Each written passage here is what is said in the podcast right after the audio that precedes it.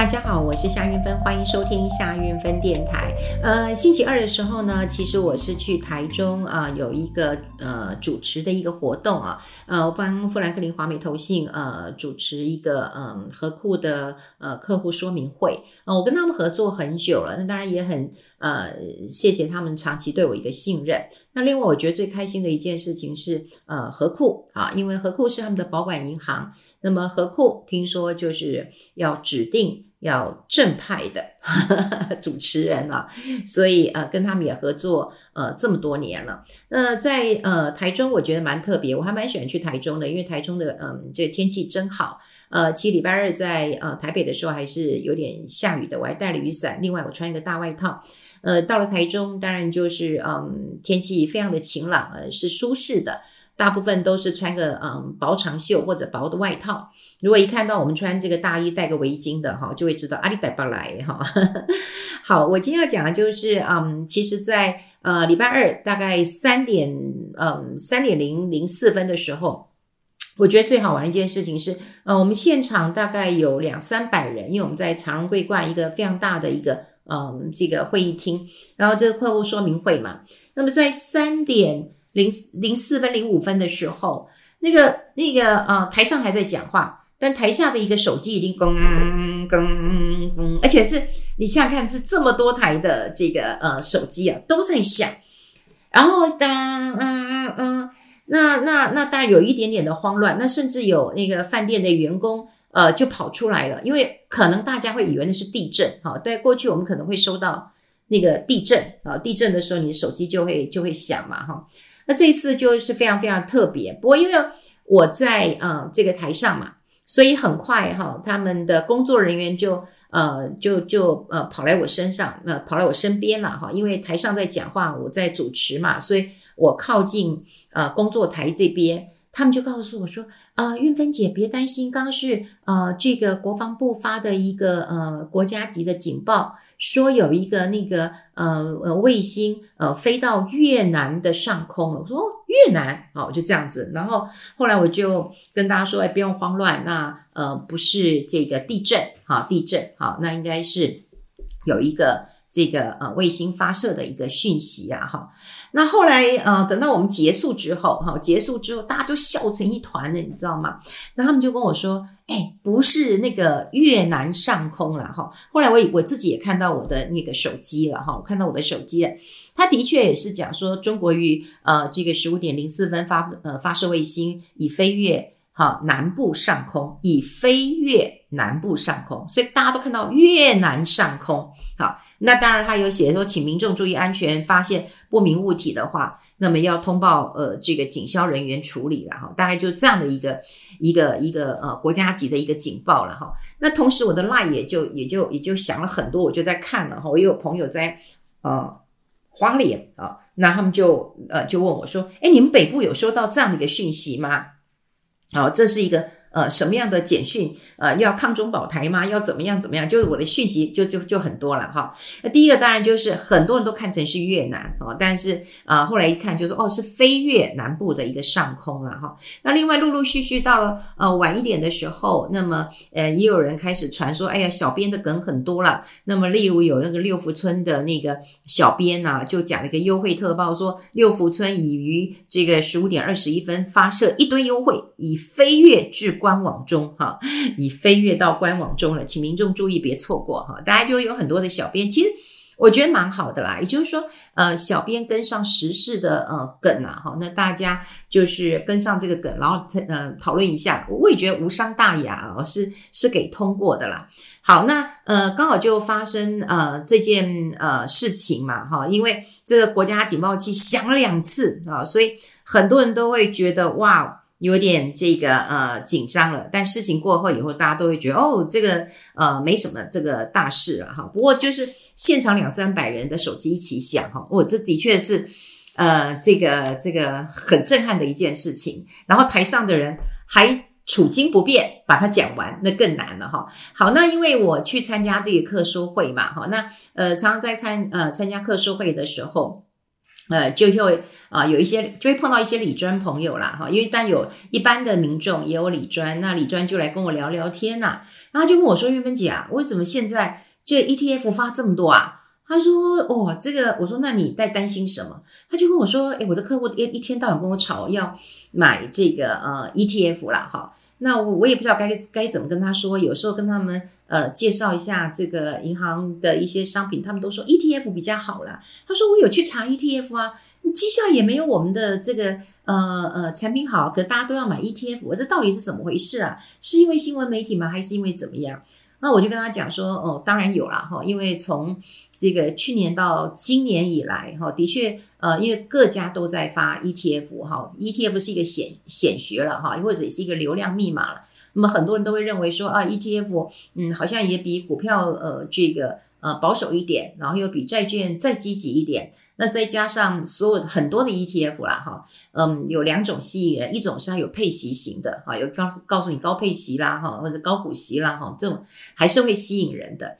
那么第二点啊，就是有一些比较主题型的，哈，不管电动车啦什么的，呃，半导体啊，这种很主题型的，那主题型的就好沟通，那么好沟通就嗯，投资容易买单。那其实我今天还跟李专哦聊了一点，我说其实还有一个最重要的因素，那是什么样的因素呢？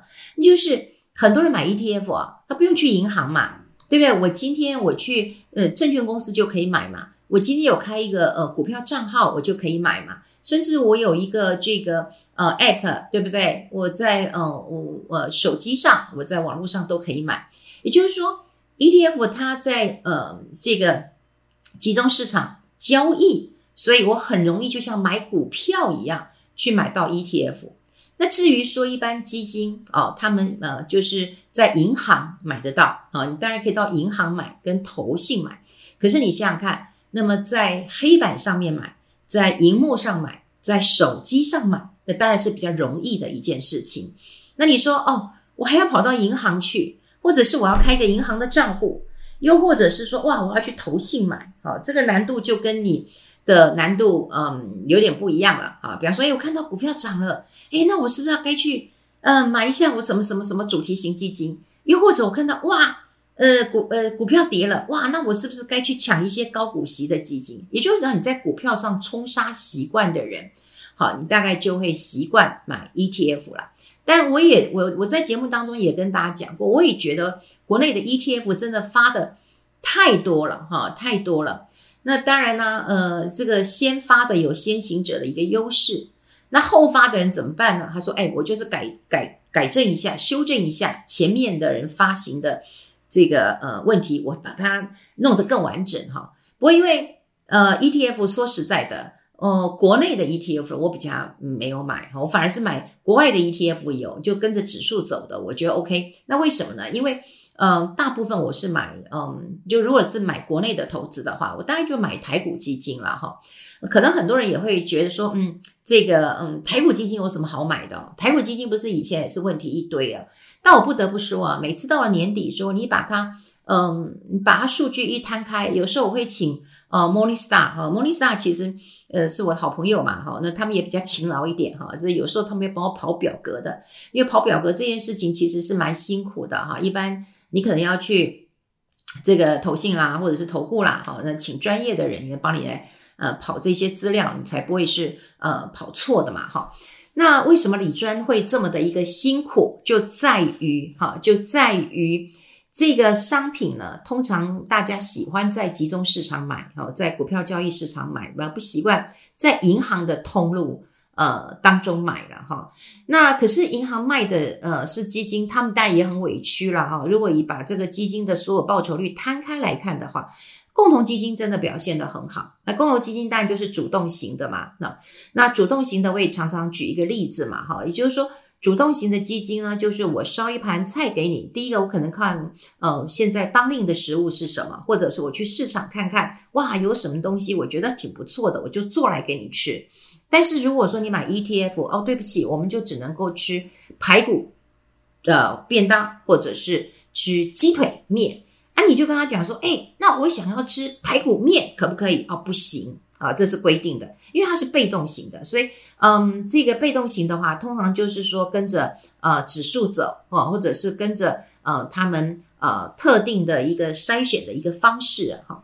那以前我们也讲过，ETF 其实有几个方式，你一定要比它的母体，也就是它从越大的一个池塘所筛出来的，好，这个标的会比较好。也就是你一千个去选一个啊，你会不会选一个呃特别好的、特别棒的啊，或特别会跑的，然后或者是嗯、呃、特别漂亮的啊，或者是数学特别好的，或者是玩魔术方块特别厉害的啊，你一千个去选嘛？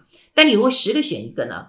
哦，他可能也会玩，但可能就没有一千个选一个这么厉害。所以我说母体要大哈，所以你真的不要听只听别人讲。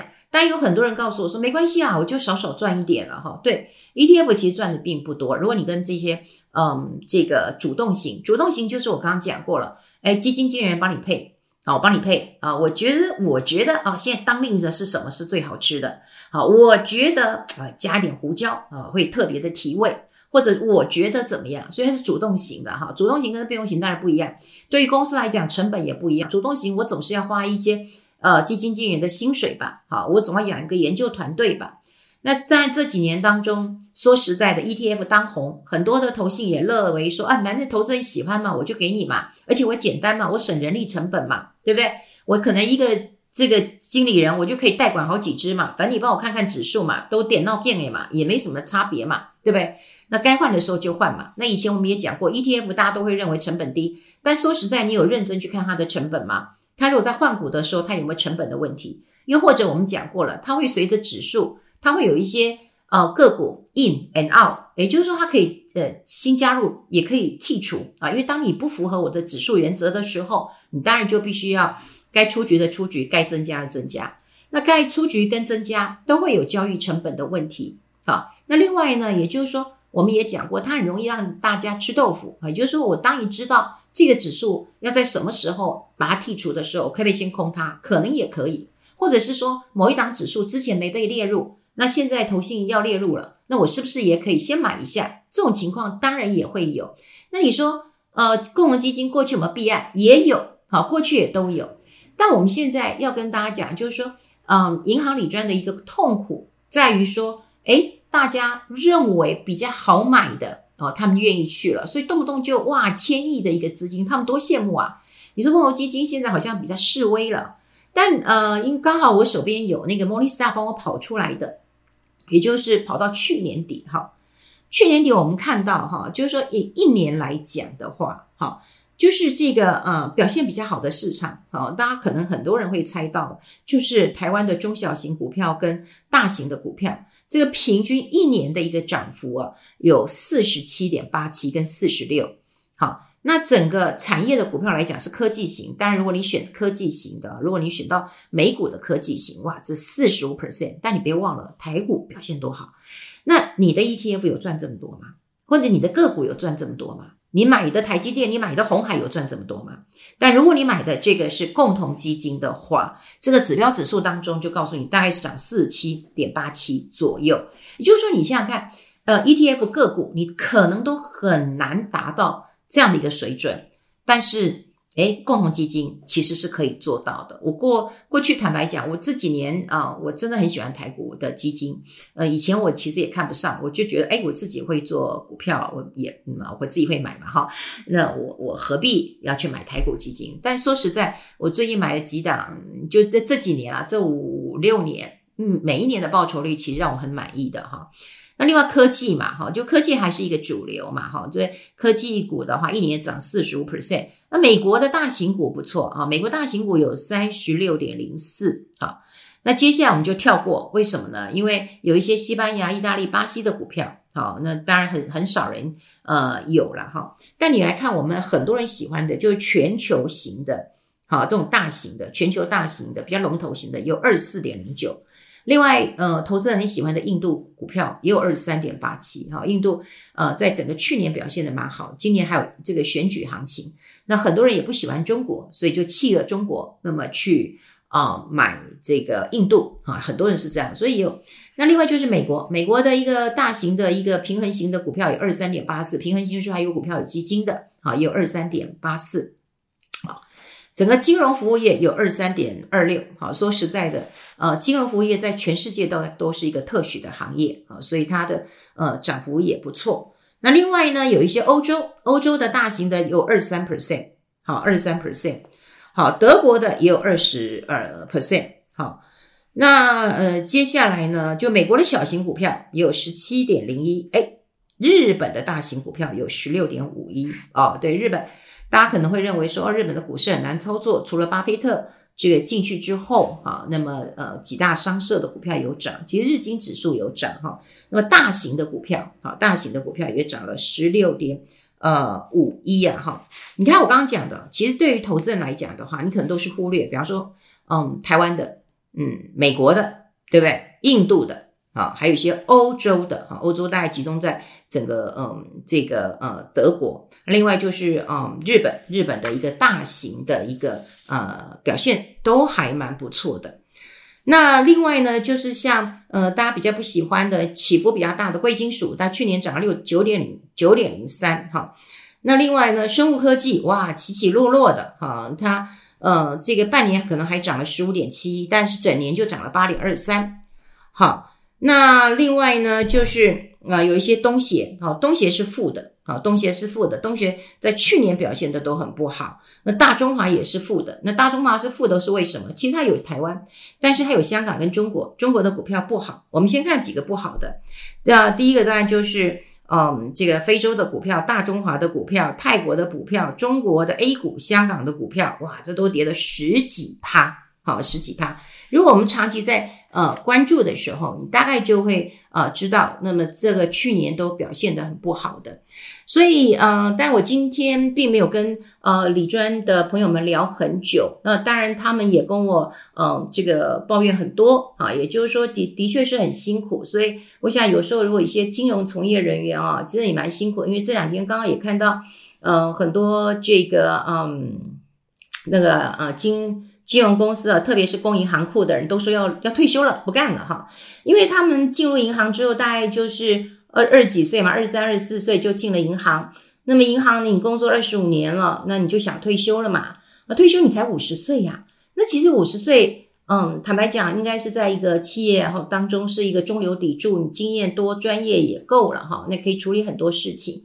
可是，如果在工银行库当中，说实在的，你要从一个副理到一个经理，哇，这可能要走一辈子，走二十年，你可能走不到。所以很多的副理又想算了，反正我也升不了经理哈，我就走了。他并不像外商说，哦，我可以做资深副总裁啊什么的哈，可能很难，那就走了。那走了，因为他还有收入哈，所以他可能日子也过得不错。但说实在，我觉得有点可惜啦哈，有点可惜。那当然有一些嗯，银行的主管也告诉我说，哎，真的很辛苦啦。他说。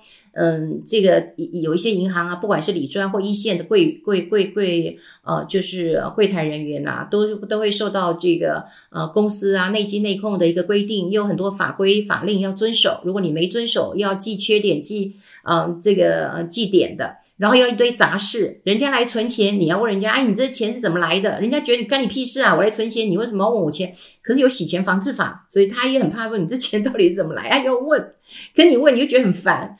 那有人你要领钱，他还说你领钱要干嘛？他也觉得你很烦，我要领钱，你管不管我？可是又怕你被诈骗，所以他也跟我讲说，在银行当中啊，真的有很多说不出的口啊，哈，就是说，呃，这么多的规则，这么多的规范，所以呢，嗯，这个你要当个长官，你得替地底下的人扛，然后你自己又升不上去，所以你就干脆就不如归去了。哎，我听听也是觉得，觉得啊，真的是很无助啊，每一行都有每一行的一个。这个辛苦的地方，那当然啦，李专他当然是嗯，也要协助大家。我我觉得嘛，哦，就做一些财务的一个计划，我觉得这很重要。那提供一些商品，不过说实在，现在 ETF 当道，那每个人都在嗯集中市场买，那可是也忽略到了，就是说，哎，你买一些什么共同基金，或者是说有一些嗯银行推出的嗯对 VIP，比方说有一些嗯大型的一个嗯，比方说。嗯呃，良好的公司债啊，你可能就不是在集中市场可以买到啊，你可能要到银行或者到投信可以买。那这个时候你就要看你自己的一个呃需求。不过回过头来，我还是得替台股基金讲一句话，替呃呃这种主动型的基金讲一句话，也就是说，嗯，当然，呃，以报酬率来讲，哈，其实我很同意，就是报酬率告诉你一切。它的报酬率的确是优于 ETF。那你，那你买 ETF 的目的是什么？你说少赚一点，那如果你真的想要少赚一点，那也 OK。但，嗯，重复性不要太高，哈。我觉得你可以做一点，呃，配置。那新的一年啊，我觉得你可以了解一下，就是这些。呃，共同基金他们到底是一个什么样的一个呃投资部位？它有什么样的投资的一个方法？你当然你说啊，它手续费比较贵，它成本比较高。那 ETF 的手续费呢？你清楚吗？还有一些隐含在内的，你清楚吗？我觉得最重要的一件事情就是给我绩效啊，绩绩效如果好，手续费我给你啊，我觉得这也是一种呃思考的一个方向了。好，所以呃，就像我们今天在慌乱当中，你可能看到哇，飞越了这个越南嘛，哈，那事实上不是，是飞越南台南部了哈。所以有时候我们不管是投资商品或怎么，多看一眼，多想一想，你才能够自己呃打造比较好的一个投资策略。好，今天跟大家分享在这边，我们下次再见喽，拜拜。